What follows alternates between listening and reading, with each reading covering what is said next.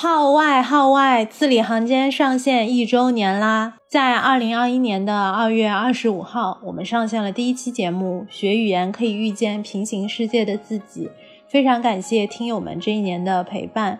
如果说大家有什么想要问我们的问题，或者想对我们说的话，欢迎在本期节目的评论区或者小宇宙的公告栏找到一周年征集问卷的链接。期待我们的一周年特别企划中有你的加入。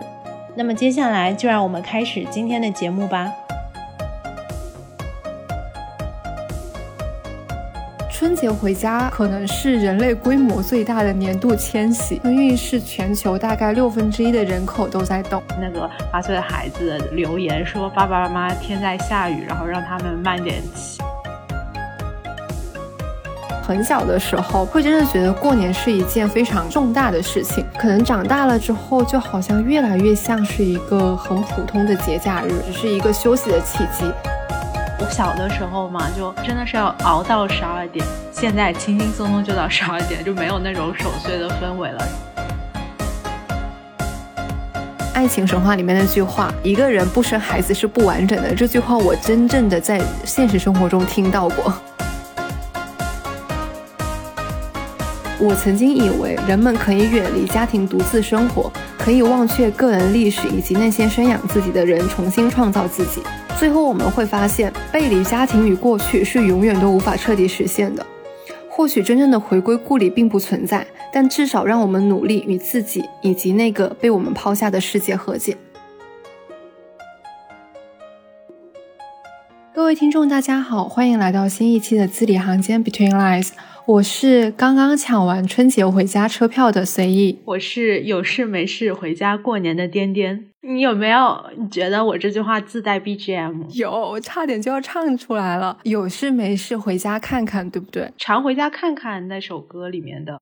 对我们这一期呢，要来聊一下春节。春节可以说是最重要的传统节日了，然后也是很多像我们一样在外面就不在家里面工作的人，可能是什么一年一度回家的时机。因为我们这期节目上线的时候，可能将近是春节假期，然后我们就想趁着这个机会来聊一聊春节这一件事情。我刚刚讲完，说我刚刚抢完了春节回家的车票。颠颠，你是有没有类似的春运的记忆？我其实几乎没有。你要不要先说一下这次抢车票的经历？你真的是有在抢吗？其实是这个样子的，我回家我需要经历各种交通工具。我之前就盘点过，我不管是从现在在上海，或者是之前从北京回家，我都需要先经过，比如说我先飞机，然后飞到深圳或者是广州，再从广州坐高铁回我家，然后从机场到高铁站中间又要经历地铁，到我站了之后，我回家又可能要坐公交或者是打车，一路回家的过程经历了各种的交通工具，机票肯定是不用抢的了，然后但是高铁票是需要抢的。我家那边是一个十八线，就是潮汕地区嘛。我们家那边很多人都在深圳或者广州工作，所以他们一到除夕或者除夕前后的时候，就会基本上很多人都回家过年嘛。所以那个车票非常的难买。之前很早的时候是可能一天的班次比较少的时候会特别难抢，近几年会好一些。我今天早上是现在很多的 app 上面不都可以预约嘛，就是预约抢票，因为很多现在的高铁应该是十四天起售吧，就是只能买十四天以内的车次。我就是提前可能两三天的时候，然后预约了今天抢票。他预约的时候，他可以设置很多个班次。然后我今天抢到的还不是我最想要坐的那个班次。就这个车票抢，他提醒我说抢到的时候，我再点进去，其他车次都已经售罄了，就是我也没有办法选择。我自己其实就还挺。幸运呢，因为基本上可以说是没有经历过春运抢票这个环节，因为当时我们上大学的时候，学生都有寒暑假嘛，所以就可以提前很早回家。然后我工作之后也一直属于比较自由，能提前挺久回家。我春运就基本上是从北京回杭州嘛，不过这次我是从北京到上海，因为我打算去找随意玩。然后我是买的二十一号的票嘛，其实距离春节还挺久的。我们一般意义上说春运是四十天嘛，就是。节前十五天，在节后二十五天，所以说今年的春运应该是从十七号开始，然后到二月二十五号结束嘛。然后我当时买的是二十一号的票，但是我其实根本没有像随意刚刚说的那样，比如说设置好闹钟，然后去抢。我是等到它正式开售之后好几天我才买的那个票，而且北京到上海的班次很多嘛，我还认真挑选了一下，因为它可能会有时间比较长的，时间比较短的。长的话可能要六个多小时，短的话也就四个多小时。我感觉这么多年，就从北京到杭州的高铁，唯一的变化就是它的速度，还有它的价格。上学的时候，因为有学生票，所以就会便宜很多。然后毕业工作之后没有学生票，然后价格感觉一下子涨了很多。而且一八年的时候。当时北京到杭州是开了复兴号嘛，那班好像全程只要四个小时零一点点就够了，但它价格就很贵，要六百多块钱。我看这一次我买的时候发现又有一个更贵的班次出现了，它虽然也是四个多小时，但它写的是那种静音车厢，价格已经快接近七百块钱啊！就我说的都是高铁二等座的价格。如果我只是坐一趟高铁的话，其实这个时间是很随意的，就是你有很多的选择空间，就早一点晚一点好像关系都不。大，但是我是属于每次都得算好时间，就卡得很准的那一种。很多的机票，比如说晚上六点，可能它会更便宜。但是我如果晚上六点才坐飞机的话，我八九点到深圳，我可能回不了家。所以就是我每次都得算好，我从飞机落地，然后再加上地铁的时间，然后再算上我要刚好可以到高铁进站，然后再出去，就跟算数学题一样。留少了时间，又觉得有点赶，万一中间有什么突发事情赶不上上了，然后每次我就会故意留很长的时间，但是就会导致我要不就是在高铁站坐。很久，要不就是在机场坐很久。你说的这个，我听了我的头大，因为我上次去乌镇的时候，我就算了半天，因为它有很多种抵达的方式。当时就在想说，我要就先坐高铁到杭州，然后再到上海，还是再到桐乡，还是直接坐到上海，然后坐大巴又怎么过去？然后坐大巴，它又有到乌镇的不同景区的那个点的大巴。当时整个头就爆炸了，算了好久。哎，那你有没有到火车站，然后？真的看见整个火车站都是人的那种景象，我其实不太有，但是我之前呃有一个和你们广东有关的，广东那边我不知道你有没有听说，珠三角有很多工厂打工的工人嘛，他们都会骑摩托返乡，比如说他们是在广西啊、贵州或者四川、云南这边打工，然后他们这边春节前期的时候就会。组织起来骑摩托回乡，然后当时我记得，呃，二零年的时候，就是我还在报社的时候，当时我们就做了一个策划吧，就是叫《爱的归途》，然后当时我们就有。驻站记者沿路和他们一起骑车回家，然后一边直播。印象特别深刻，就是有一对四川的九零后的夫妻，他们是第一次参加这种摩托大军，然后他们是骑了三天，从广东中山好像骑了一千六百多公里到四川他们老家吧。我当时看那个直播的时候，觉得呃浩浩荡荡摩托车就是出发，然后行进，而且期间还有一些天气不好。哦，对，当时有一个特别感人的，就是。还有另外一对夫妻嘛？那个夫妻八岁的小孩其实是在老家的，然后留守儿童吧。我们就在直播底下发现那个八岁的孩子呃留言说：“爸爸妈妈，天在下雨，然后让他们慢点骑。”我就会觉得说，其实像你刚刚开头说，嗯，春节可能是对很多人来说，他们每年。唯一一次能够和家人团聚的时刻嘛，虽然说像我自己的话，其实一年还回家挺多次的，就属于比较幸运的吧。就任何时刻，如果说有事的话，都能回家。对，但是像比如说在广东这边打工的，就感觉真的是很珍贵的一次机会，对他们而言。对我上周看了一个纪录片嘛，就是 BBC 的《中国新年全球最大庆典》，它里面就有一集有一个片段是专门讲到珠三角地区的摩托车大军骑车回家过年的一个景象，中间还有那个专门的服务站，是的，然后有人给他们熬粥呀，当时就觉得很温暖。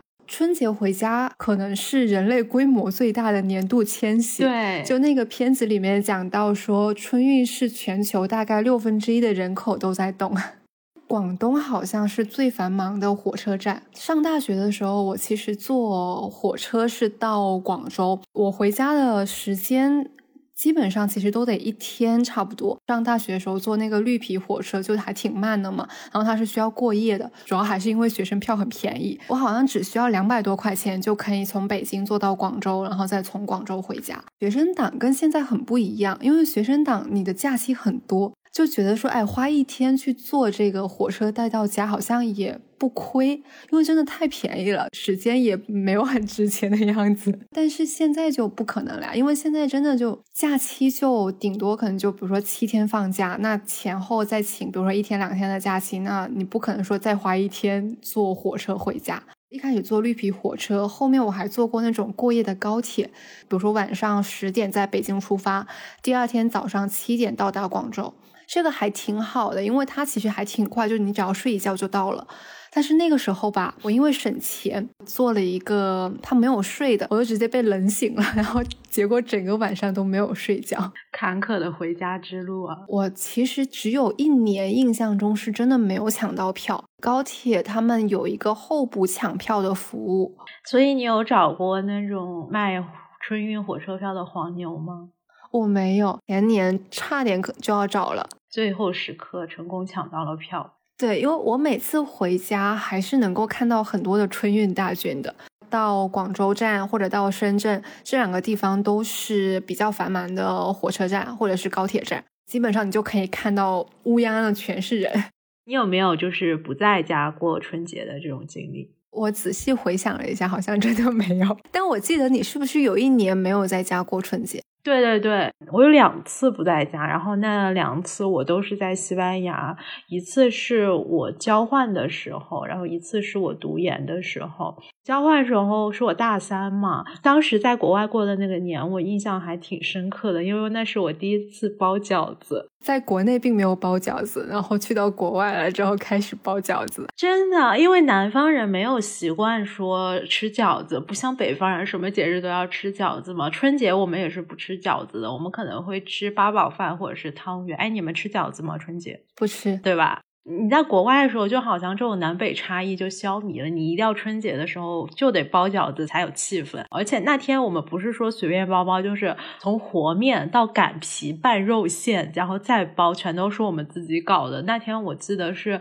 从早上十点钟一直弄到下午四点钟才吃上勉强算个晚饭吧。还有做一些别的菜，因为我们是类似于 potluck party，就是百家饭，就你。大家聚会的时候，每个人自己带一道菜过去。我当时前一天就在超市买了一只鸡，我住的地方有烤箱嘛，我就请房东太太帮我一起烤啊什么的。烤完之后，第二天带回去。第二天的时候，我就发现留学生们。留学在外，什么都可以没学到，但是厨艺真的是突飞猛进，就大家厨艺都超级好。那天就大家做的什么水煮肉片、锅包肉，反正就是各种硬菜。我的烤鸡显得非常的微不足道。你的烤鸡是给一顿中餐里面加了西餐的色彩。其实烤鸡它并不需要太大的。技术含量，你只要把料塞进去，然后把鸡放到烤箱里面烤就可以了。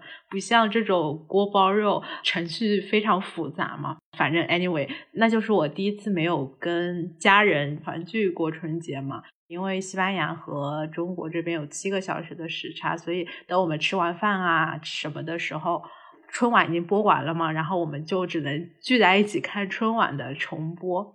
在异国他乡的时候，反而会更加注重春节的仪式感吧。可能跟我们如果说春节回不了家，假如回不了家的时候，才会更加想家一样吧。在国外的时候，每个城市的唐人街的中国街区都非常有节日的气氛，各种张灯结彩，中国节啊什么的。而且外国同学看到我们都会祝我们新年快乐。距离越远，可能反而会有那种氛围感。或者是一种想象中的比较圆满的感觉，但如果当你进去了之后，就是距离产生美吧。嗯，对。第二次在国外过年的时候是我读研的时候，但是我完全不记得那个年过年我在干什么，可能就是和我朋友一起聚了聚，吃个饭吧。也有可能那段时间我在赶我的那个作业的 deadline，但是我翻了一下。我的微博，通过微博找了一下记忆，我发现了一个物是人非的事情。我读研是二零一八年，那一年二月十五号是除夕，也就是说是情人节后一天是除夕，然后我就转了一条。林生斌的微博，他是一八年的二月十四号发的。他说：“今年春节真的无法用言语来表达我的心情。本来说好去马尔代夫过年拍婚纱照，小珍和孩子们都失约了。二零一七年下半年是我这辈子最黑暗的时光。”痛失妻儿，让我悲痛欲绝。我自己都没有想到的是，我竟然撑过来了。反正巴拉巴拉巴拉之类的一些东西，然后最后祝福大家新春快乐。我当时也就转了一下，然后就说祝新春快乐。我这次回头看到那条微博的时候，我又点开他的评论区，就发现大家当时也也都在祝他新春快乐嘛，感觉还挺唏嘘的。三年过去就物是人非了，没有想到最后是会这么一个结局。一八年到二二年是几年啊？好吧，四年过去。我跟你讲，我不是在写日记吗？就是每年开头的时候，真的要需要大概一个月的时间来调整一下，才会把自己这个习惯从二零二一年改成二零二二年。就觉得从二零二零年开始的时候，时间又过得很快？就一开始觉得二零二零年很远，但当他迈过那个坎的时候，现在又觉得啊，一瞬间就二零二二年了。对啊，世界末日都过去两年了。想当年，你相信过世界末日吗？我好像也不相信，但是那一年的年末确实还会稍稍有那么一点不同吧。万一真的是世界末日呢？字里行间是一档泛文化谈话类播客，我是主播颠颠，我是主播随意。我们热爱文学和阅读，希望从诗词歌赋聊到人生理想。我们感受日常和对话，渴望探索自我，也拥抱这个世界。大家可以在小宇宙、喜马拉雅、网易云音乐、苹果 Podcast 和汽水收听以及订阅我们的节目，也可以在评论留言区与我们互动。节其实是个传统的节日嘛，那你们是属于春节期间传统的事情会比较多的吗？就仪式之类的？完全不是。生活在城市里面，感觉对我来说，这种过年的习俗就好像都淡化了。反正我们就是年三十的时候，就我爸妈什么的，然后会去我外婆家吃年夜饭，一家子团聚一下。但是因为我们平时也会去周末可能去吃饭嘛，如果我在家的话，感觉和之前的一顿晚饭也没有太大的区别，就除了菜色会更丰富一些。我们有两个讲究，一个是就是说一定要有一条鱼，然后那个鱼要剩下来，所谓年年有余，然后一定要吃八宝饭，甜甜蜜蜜。我现在回想起来，很多有记忆点的事情都是很小的时候发生的。可能长大了之后，就好像越来越像是一个很普通的节假日，只是一个休息的契机。很小的时候，会真的觉得过年是一件非常重大的事情。过年前会买新衣服、买新鞋，而且这个衣服和鞋子是过年前不能穿的，就摞起来放在衣柜的最高处。除夕那一天的时候，就很早就会洗澡了，可能中午两三点的样子，然后洗完澡之后就会换上新衣服啊！你们除夕就穿新衣服了？对，除夕洗完澡就可以换新衣服了。我们是大年初一才能换新衣服，所以那个时候就非常的期待那一天，感觉整个人焕然一新的样子。你长大之后就慢慢没有这个仪式感了。再到前两天，我家里人给我打电话的时候说：“你有没有买新衣服呀？”然后我就愣了一下，好像也并没有买衣服。哎，因为现在新衣服什么时候都可以买了嘛，自己随时都可以买了。还有一个就是过年前家里肯定会做大扫除嘛。把什么窗帘呀，还有各种东西都收下来，然后做一个大扫除，还会用那种鸡毛掸子，然后是那种很大的，可以够到天花板的那一种鸡毛掸子，做的是一年最隆重的一次大扫除。因为我小时候在农村里面嘛，然后农村它是那种刷漆的铁门，一年过去它可能会掉，每次过年前都会重新去买那个油漆，重新刷一次。记得我家是那个绿色的，这个听上去还挺有仪式感的。还有就是逛。花市和买年货，过年之前就会去挑各种自己喜欢的东西，比如说什么瓜子呀、蜜饯啊、开心果啊、太妃糖。长大之后也没怎么吃过了，呃，裹着巧克力的糖果就太甜了，我现在吃真的觉得特别甜。家里不管怎么样，一定要备一大盘的这种糖果和瓜子啊，各种坚果什么，就以备有人要上门来做客。对，是的，去别人家做客的时候也会，就一直盯着人家茶几上面看有没有什么好吃的，想吃但又不敢伸出手。还有一个是春联和贴福字，因为我们那个时候有个小阁楼，然后就会在上下楼梯那边贴一个倒过来的福啊。我们也是，我们是贴在大门上面的。对，现在想想，就真的这些事情可能都发生在起码十年以前有吧。啊，你们现在不贴春联了吗？贴，但是我都没有参与了啊。回去的时候，他们可能已经全部都弄好了，包括什么买年货呀、逛花市呀，然后因为逛花市其实是为了买那个橘子嘛。这些事情都好像发生在我回家之前，都已经全部做好了。我们家现在的福字每年还都是由我负责的，可能是我的眼神比较好吧。就虽然它是倒过来的，也得要保证它的精准度，是吧？不能歪。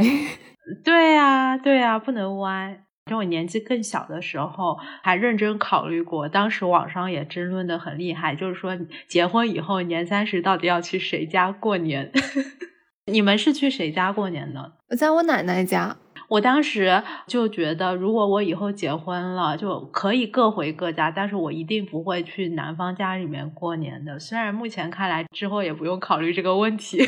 我们是这样，就除夕是在男方家，初二是去女方家。嗯，凭什么嘛？凭什么初二才去女方家？哎，你们年夜饭会吃的比很早吗？我们吃的挺早的，因为老人家吃饭比较早嘛，所以说就吃完之后，可能春晚才刚刚开始的样子，或者甚至还没有开始。吃完之后就会各回各家，然后彻彻底底的从头到脚洗个澡，然后钻进被窝看春晚。我们可能比你们还要早，你们吃的是中午饭。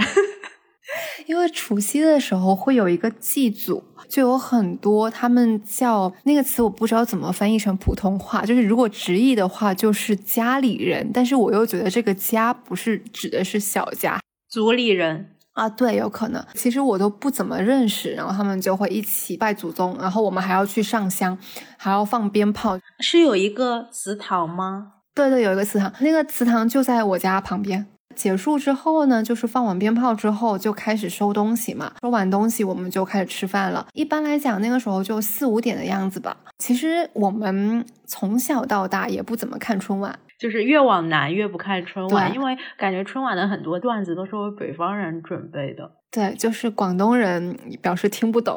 一直到高中那几年，我还是一直有在看春晚的。当时我记得微博上面也讨论的很热烈，就一边出节目就会有各种的段子出来。那时候不是有说春晚是一年一度段子手大赛嘛？我那时候也会就边看边跟我朋友吐槽。我记得早年间春晚还出了挺多的挺有意思、流传挺广的段子吧，包括现在已经不太能说的那个。找力宏什么的，去年好像是我第一次完全一个节目都没有看。之前有人在说春晚的质量越来越不行呀，或者是说它跟不上现在的一个发展和节奏之类的话，我当时就说，我真的基本没有看过春晚。他如果上微博热搜，然后有一两个节目的 cut，我可能会看一下。那你们除夕的晚上都干点什么呢？我小时候是在奶奶家过夜，就是我除夕会呃住在奶奶家。农村里面它只有一条街，街的名字呢就叫叉叉大街，叉叉就是整个县的名字。它就会有那种很小的摆摊的，我们就会去玩，比如说什么套圈呀，有种庙会的感觉，好有意思。对，但是是一个很简单的，因为那边人也不多，然后他就会有摆那种套圈套那种玩具，还有什么碰碰车，反正小的时候觉得还挺。好玩的，到后来长大了，就是上初中、高中之后，我就在市里上学嘛，在奶奶家吃完饭之后，可能就会回到市里面，然后那个时候就会跟朋友约出去，我们除夕就开始玩剧本杀，不是不是没还没有玩剧本杀，好几年以前呢，好不好？对，但是我们去年除夕真的在玩桌游，哎，好神奇，你除夕跟朋友一起过的。啊，对，我们就是年夜饭吃完之后就没什么事了呀。我最早的时候跟朋友会去我们那边有一个什么文化广场，一个小型的文化主题或者游乐园吧，里面有什么海盗船呀、过山车呀、碰碰车呀。但是我现在一定不敢去做，因为我觉得我们那边的安全设施 是有隐患的。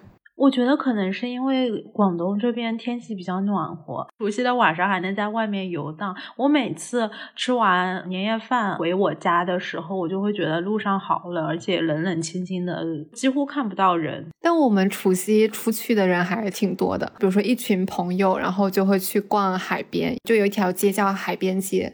你们那边的路取名都挺随意。那条街其实叫海滨大道，但是我们就俗语都会管它叫海边街，挺浪漫的。这时候如果有点烟花的话，就更浪漫了。对，就是有烟花，除夕都会看到现在都可以放烟花是吗？市里我记得好像从去年开始不行了吧，但是在农村里面是一直可以放的。杭州这两年都不放烟花了，感觉年味就少了很多。我小的时候嘛，就真的是要熬到十二点。现在轻轻松松就到十二点，就没有那种守岁的氛围了。然后一到十二点，家家户户都开始放鞭炮，一直要放到一点钟。春晚就不是十二点倒计时之后还会有半个多小时的节目嘛？那半个多小时的节目从来没有听到过声音。在农村的时候，他就会真的是实打实的放鞭炮，而且那个鞭炮一定要延伸到家里面来的那一种。他那个鞭炮有一小段真的在家里面，感觉还挺危险的。你知道我们是怎么放的吗？我爸每年都会把那个鞭炮从窗户外伸出去放，也是一串就挂下去放。然后当时家家户户都是这么放的。现在想起来好危险哦。但我们现在在城里面是找那个鞭炮的 BGM 就录音，真有你们的。我觉得今年我也可以试一下。你这个你这个想法不错哎。这里面不让放鞭炮嘛？我爸他就会到每次到可能零点的时候，就跟我姐说：“你快找一个 背景音乐，然后放一下鞭炮。”哎，你们初一会吃素吗？不会。为什么初一要吃素？我们的习俗当中，年初一的第一餐是需要吃素的。它每一样菜都有一个寓意，把很多对于新年美好的祝福都寄托在食物里面了。我们是第一顿早上要吃汤圆，而且一定要是甜的，就新年甜甜蜜蜜。而且初一的话就会睡得很晚，睡一个懒觉，起来可能就已经要中午了那种。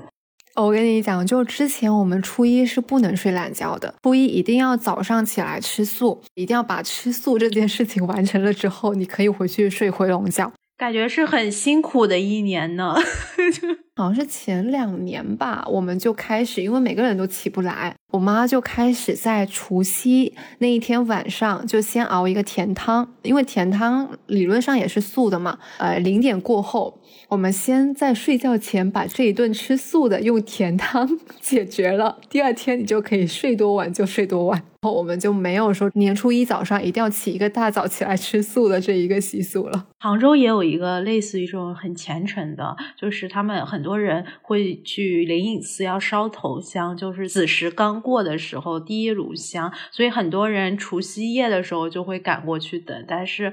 这两年就因为疫情，所以他就取消这个活动了嘛。我有时候有两年初一的时候也会去灵隐烧香，但是我基本上都是下午才去。在香港那那边有一个黄大仙祠，很多人都会除夕很早的时候。我记得上次那个纪录片里面说，他可能下午两点的时候就到那了，然后他们要等到晚上零点才做第一个进去的人。我们那边有也有类似，会先上香，然后祈福。我奶奶每个年初一就初一十五都要拜神嘛，大年初一的时候还会去求签。我记得有一年我还跟我奶奶去过，跪着拜那个，然后她就摇那个签筒。就我们之前求签。都是那种很传统的，有一个签文，然后对应一张古言的解签词，然后你还要去找一个高人去解这个签词。然后上次那个片子里面说，现在香港那边求签解签都非常的智能，它的签是有一个码，拿到那个签之后，你就去旁边一个机器，你就扫一下那个码，然后它就会自动出来那个签文，非常跟得上时代呢，瞬间就没有了那一种。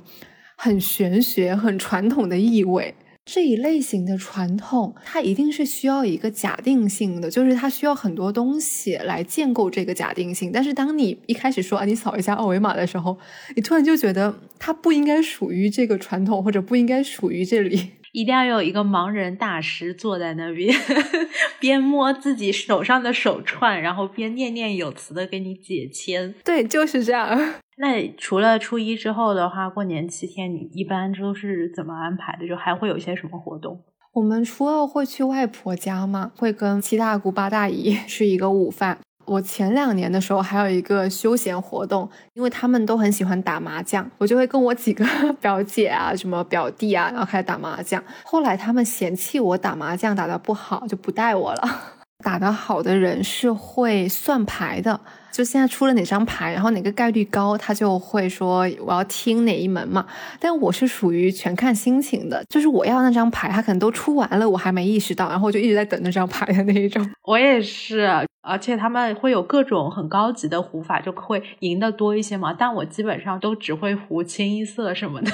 我们其实是玩钱的，就是现场拆红包，你知道吗？我说他们赢了很多，他们又觉得过意不去，他们又把钱还给我，然后他们又觉得玩这个游戏没有乐趣。嗨，这有什么过意不去的呀？我觉得他们应该很喜欢跟你玩才是呀。哎，说到红包，现在你是属于还能收红包，还是说你要发红包了？我是还收红包，然后并且我从来没有，基本上没有发过红包。广东也是，就只要你不结婚，你就不用给小辈发红包。但是我今天跟一个朋友出去的时候，他是江苏的，他已经开始给小贝发红包了。我是因为我是我们家最小的。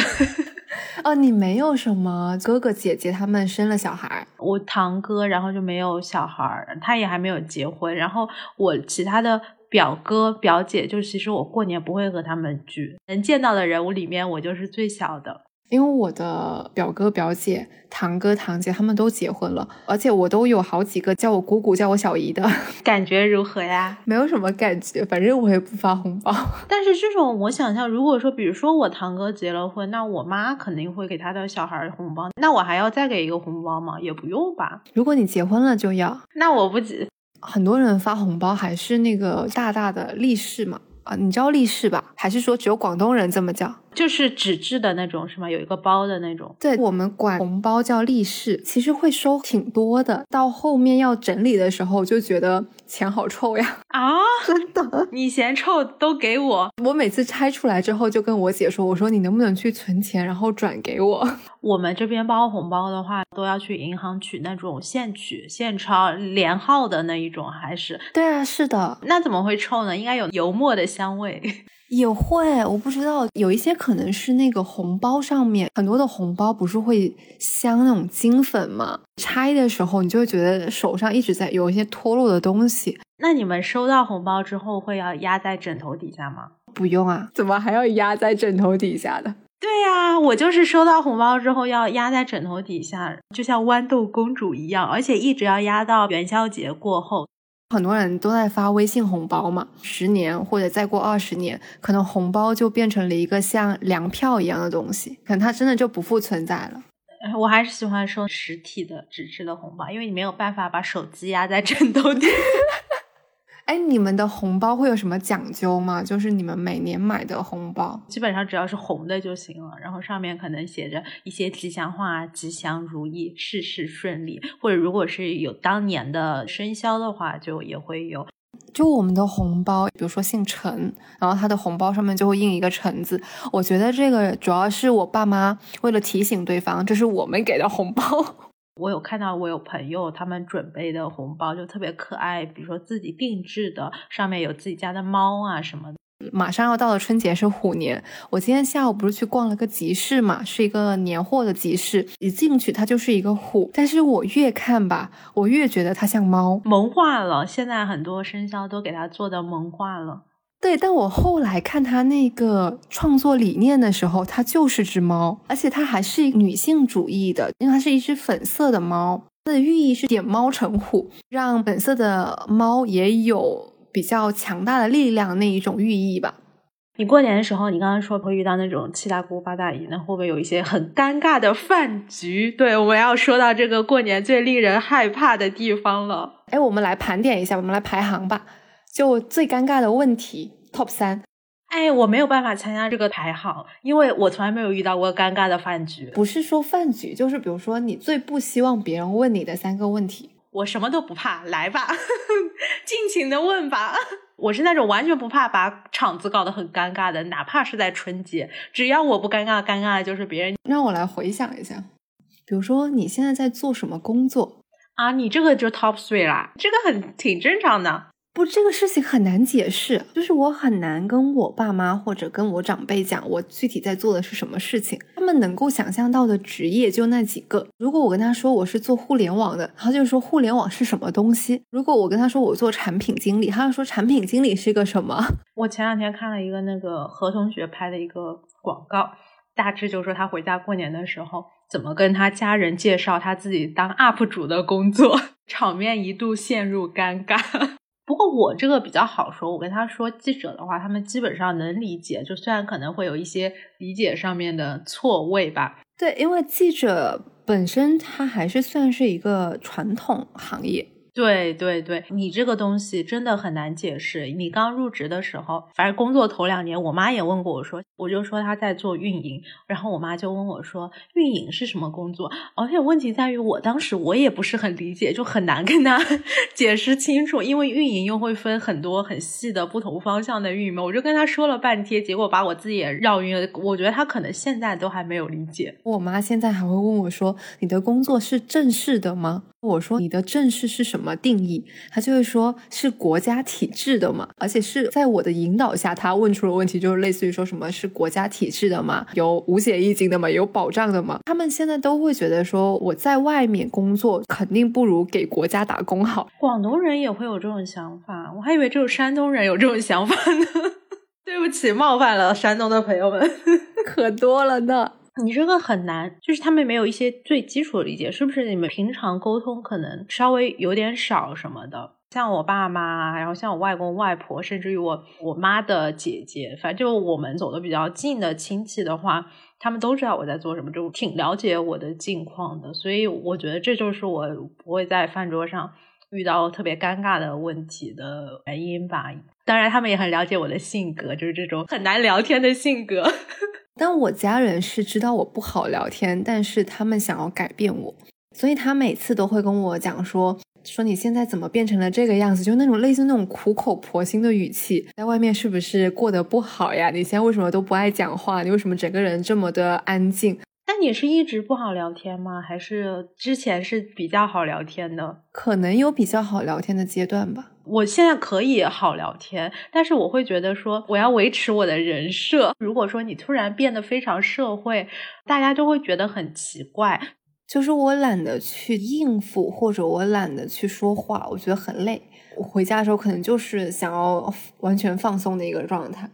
那我们进入第二个问题，就是你有男朋友吗？很多人觉得我可能在公共场合不好说，他就会那种贼兮兮的把我拉到旁边，然后就那种小心翼翼的问我说：“你有男朋友吗？”我觉得他的概念里面我一定是有，但是我不说，所以他想要我把这个秘密跟他分享，但我是真的没有。那你就说没有呀，就很很尴尬。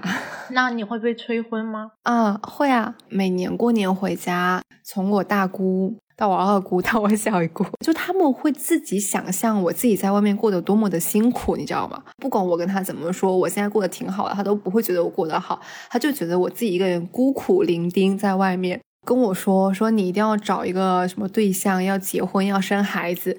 爱情神话里面那句话，一个人不生孩子是不完整的。这句话我真正的在现实生活中听到过。哎，你这个就完全像是微博上面、互联网上面大家吐槽亲戚会说的话，不是网上都会有很多说教你怎么怼奇葩亲戚吗？我不怼 啊，我虽然看了很多，但都毫无用武之地，因为我的亲戚朋友们太有分寸感了。其实是的，我觉得我亲戚朋友就是没有分寸感的。我不知道是我叛逆还是什么。有时候坐在沙发上面，我会不想要跟他们靠近，但是很多人他就会过来搂一下你。那个时候我就非常的不自在，我就很想要躲掉他那个手，但是我又不能做的太过分，因为我怕场面一度很尴尬。你不要怕，因为我怕我一躲他会伤心。虽然他伤心，可能对对我不想要别人伤心，但这个出发点不是说我喜欢他或者我在意他，而是我就纯粹的不想要让别人伤心而已。嗯，真是个好人，这是好人卡吗？我那一瞬间我就觉得啊，我真的不喜欢我不喜欢的人碰我。我家里可能会在饭局上，比如说问我说：“哎，你有没有男朋友，或者是打算什么时候结婚啊？”我堂哥有没有结婚，我就会把锅甩给他，我就在等他结婚，等他结了我再说。那万一哪一年他真的结婚了？其实我也偶尔会很直白的说，我我不结婚这个事情，他们其实也接受。我妈也会给我帮腔啊。啊，那还挺好的。我们家是不存在的，我不可能可以说出“我不结婚”这四个字。曾经有一年吧。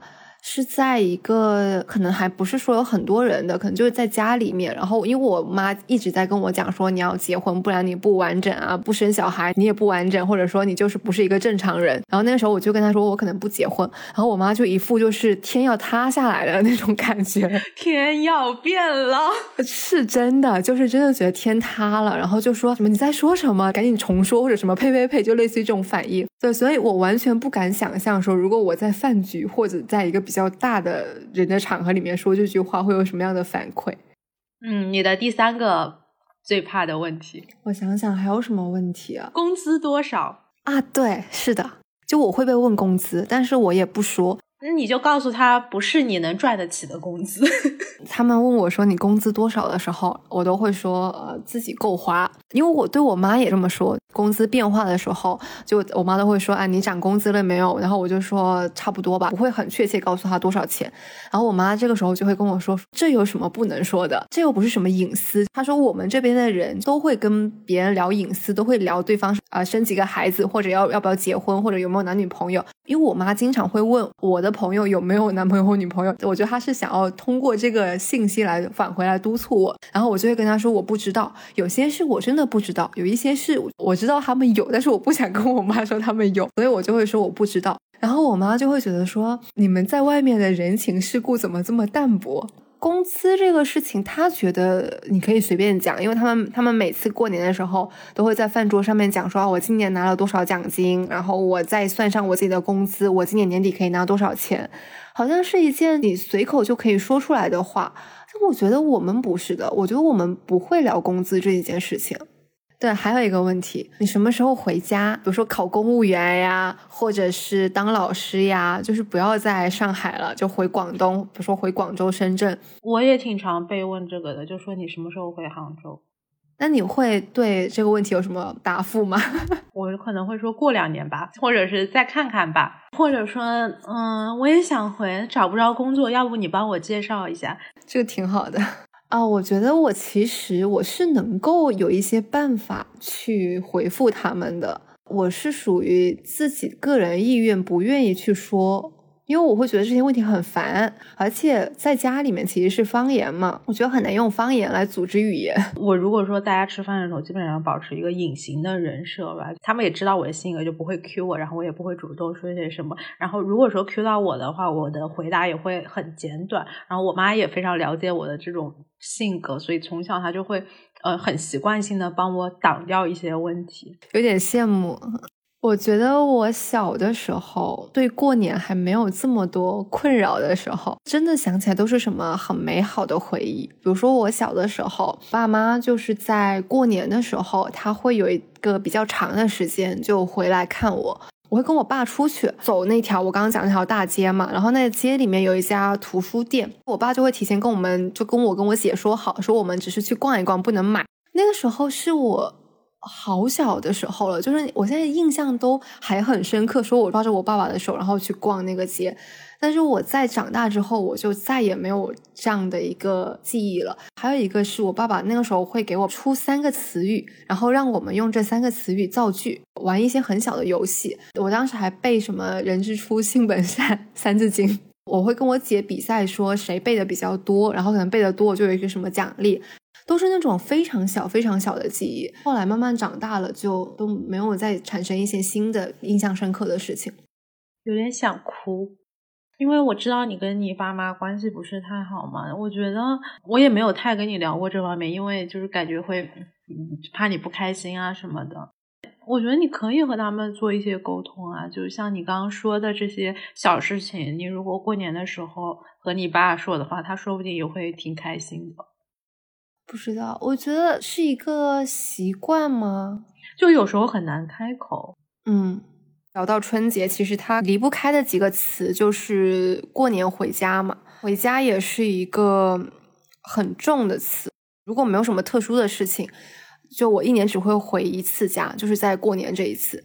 而且我对于家其实没有一个归乡情切，或者说非常思念的这种这种情绪。在我慢慢长大之后，它真的就是一个很普通的节假日，而且是一个我被要求着我一定要回家的一个节日。哎，那你觉得长大了之后，你对过年有什么新的体会吗？其实除了去年裸辞那段时间在家待了半年嘛，就但一般来说，过年还是我在家里待的时间最长的一个节假日嘛。因为平常国庆什么的，我可能不会回家嘛。但是我就会觉得七天或者我放假久一些，十多天还是觉得挺短的。像我们比较年轻嘛，可能会觉得你人生就一直在。呃，向前，但是我每次回去的时候，就会感觉我爸妈就他们的生活好像是有点停滞了，就还是日复一日的过差不多的日子，但是时间还是在慢慢的流逝的嘛。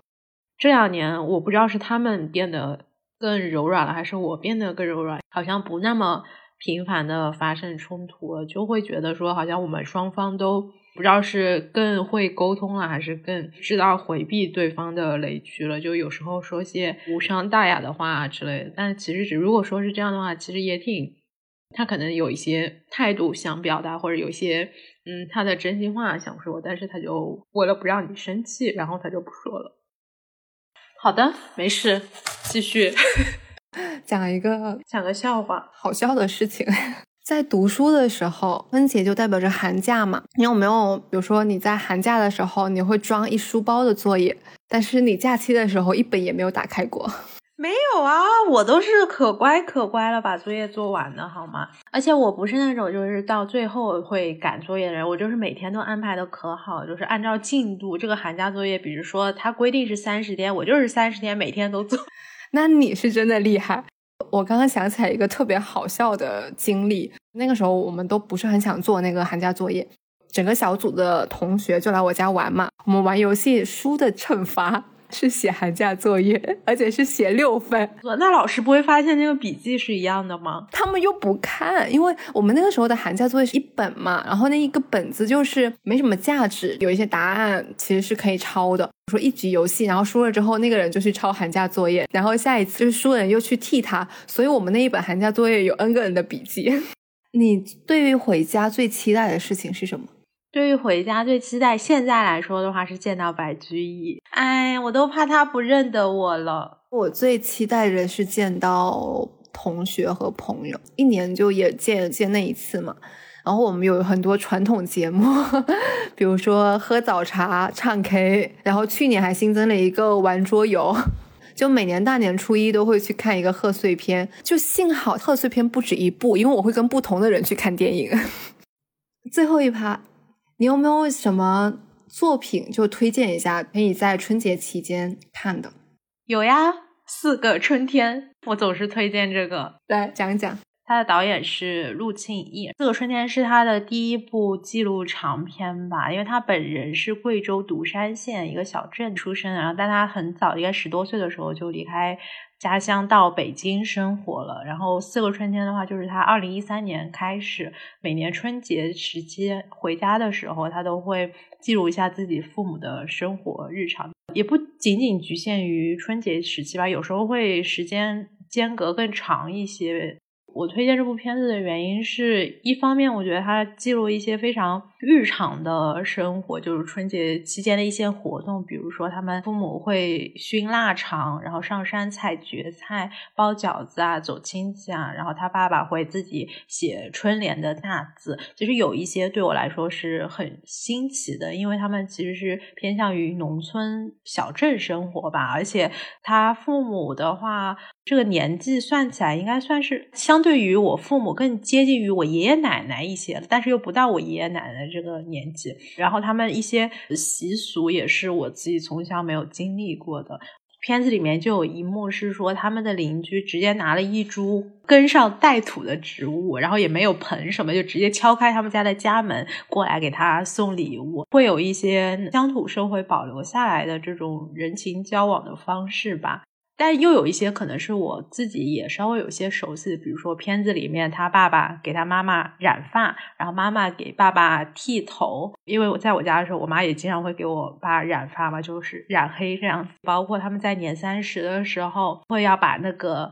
菜单写在一张纸上，就我在家的时候也会帮我妈写，说今年年三十要做什么菜，把每道菜菜名都写好，要买什么菜都准备好，因为要提前去菜市场买菜嘛。这是我一方面很喜欢这部片子的原因，然后另外一方面是，其实《四个春天》它提供的是一个不太典型的家庭范本吧，因为他父母都是文艺爱好者，有一幕是他们俩。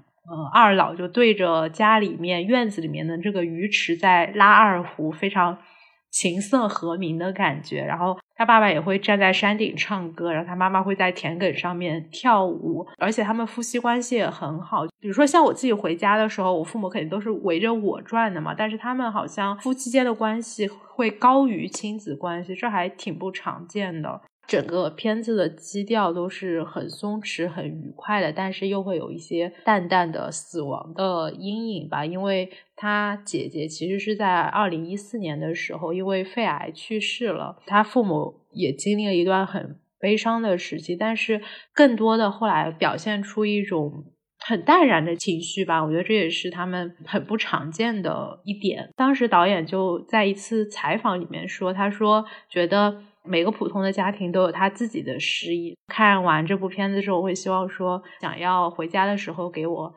爸妈也多拍一点影像记录，对，以后可以拿来回忆这个样子。就当个人记忆靠不住的时候，影像真的是一个很有帮助的东西。因为我现在真的已经很多事情我都记不得了，但我自己其实是不太爱拍照片的人。对，所以我觉得可能会需要改一改这个毛病。哦，我也是。然后和这个片子其实有一部很像的，就是去年大鹏也是在春节时期上了那个《吉祥如意》嘛。然后他也是说他回东北老家也是非常私人的影像，但是我至今都没有敢看，因为听说是很很虐、很悲伤。呃，其实四个春天也是挺就不是很强烈的那些故意说要戳中你泪点，但是你会觉得说你在生活中会遇到的这些事情让人很悲伤。那我来讲一个没什么情绪的，一个是我刚刚讲到的一个纪录片，这个片子叫《中国新年全球最大庆典》，而且它很出乎我意料的是，它是 BBC 出品，它其实总共是三集，它内容还挺多的，它是从回乡的预热阶段到在家的团聚时刻，再到春节期间的各式各样的欢庆仪式，它其实是有几个外国人，然后走遍了大江南北，从北方的哈尔滨。再到武汉，再到广东，然后再到云南，探寻了一下这些城市他们对于春节的一些记忆。然后它其实每一集都囊括了很多的切面，比如说刚刚讲到，可能春运是有全球六分之一的人口在迁徙，还有什么北京最堵车的时候，一个小时可能只能开六七公里。比如说像之前因为大雪，什么大面积延误火车，有人可能在广州的火车站里面待了十个小时。每一个主题其实都讲的挺细的，然后我印象很深刻的还有一个是哈尔滨的冰雪节，我好想去一趟哈尔滨哦。我也想去，但是他们都说哈尔滨冰雪节是东北人都无法承受的冷。那个片子里面写到说，哈尔滨的冰雪节冰雕每年都有不同的主题嘛，它可能设计就要设计一年，但是最终呈现可能只能维持三个月，而且这个片子拍摄的当下，那个主题是敦煌。我当时就觉得我一定会很惊艳吧，就很想看。我觉得这个纪录片其实它还挺全面的，就确实能够拍出来一些我们可能中国人都不清楚的一些，或者已经逐渐被遗忘的一些习俗。就刚刚这个其实挺客观的。然后我还有一部可能也是也不能淡淡的忧伤吧，我觉得它也是一种很中立、很哲思的一个书。叫《回归故里》，是法国的一个哲学家和社会学家，就迪迪埃·埃里蓬的一个社会学著作。写的是在父亲过世之后，他回到了他三十年没有回去的出生地，然后他去回顾自己的家族历史，去回忆自己年少时候的一些阶级的往事。这是一部结合自身经历的一个社会学的作品吧。就它前面可能有点偏向为回忆录，但是我觉得它更多的是对于自己的呃社会阶层或者是学校教育、身份认同一些的主题的思考。就他的琢磨其实很克制、很白描，他更多的是对于问题的平铺直叙和客观性的反思。因为他在想说啊，我为什么会三十年都不回家？就是这个三十年不回家是我自己选择的。这一次也是因因为父亲去世之后，我才不得不回家。所以他其实是在思考说自己为什么从工人阶级出来，又这么抗拒回到工人阶级。后面又在回述自己说是如何从工人阶级的穷孩子一路成为一个巴黎的知识分子。因为这个作家是以研究福柯著名的，他确实是一个巴黎的知识分子，他就有在对自己进行这样的一个反思。我当时看的时候，我就觉得他真的好有勇气啊！不知道是不是个人的原因，我一直觉得这本书的底色其实是很无力的。因为他试图去剖析自己，说为什么这么抗拒自己的故里，他其实是觉得说这所有东西他都不是个人的，也不是家庭的原因，它是一个社会原因。比如说特权阶级，还有很多什么学校教育、身份认同，因为他是一个同性恋，在于那个年代他一直是被压迫的边缘群体。所以他觉得被压迫、被剥夺权利，还有被侮辱。他的母亲也是因为自己是一个女性的角色，所以丧失了很多的工作机会。他觉得整个社会都是这样的一个压迫的呃存在。再怎么努力，权力者与压迫者的相对关系其实没有发生改变的。他为了要塑造一个全新的自己，他首先就需要否定过去的自己。